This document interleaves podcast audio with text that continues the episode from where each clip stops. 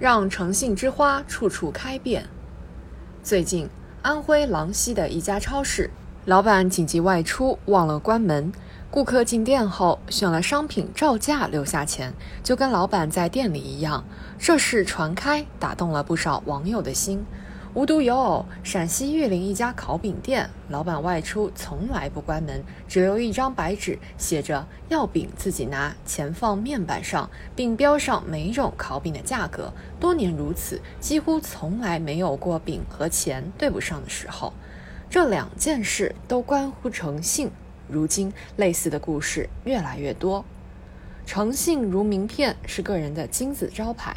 做学生遵守考场规定，不违纪不作弊；经营企业正规生产，不掺假造假；交朋友不忽悠不欺骗，借了钱按时还；职场上不夸大成绩，不遮掩问题。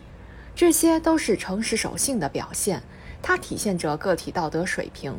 从经济学的角度讲，诚信能够降低社会运行成本。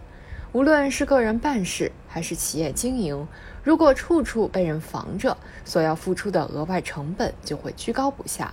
古代晋商宁肯赔钱，也不愿意伤害诚信这块金字招牌。诚信如纽带，是社会的粘合剂。社会形成了诚信的风气，对人与人的交往来说，相当于增加了无形的支撑，办事生活大为便利。没人看着，也不会闯红灯、乱扔垃圾；做买卖也不会缺斤短两。节约下来的社会资源，管理成本就可以做很多其他的事。而且，由于大家都诚信，有一两个说话不算话的，如同白衣服上沾了墨点子一样明显，这就会形成无形的督促，使其悔改。蓬生麻中，不服自知，就是这个道理。为完善社会信用体系，建立诚信社会，大家一直在努力。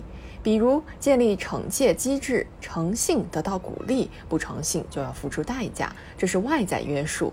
我们每个人还要在心中播下诚信的种子，树立诚信意识，信奉“无诚则无德，无信则事难成”的观念，这是自我修养，一点一滴践行诚信吧。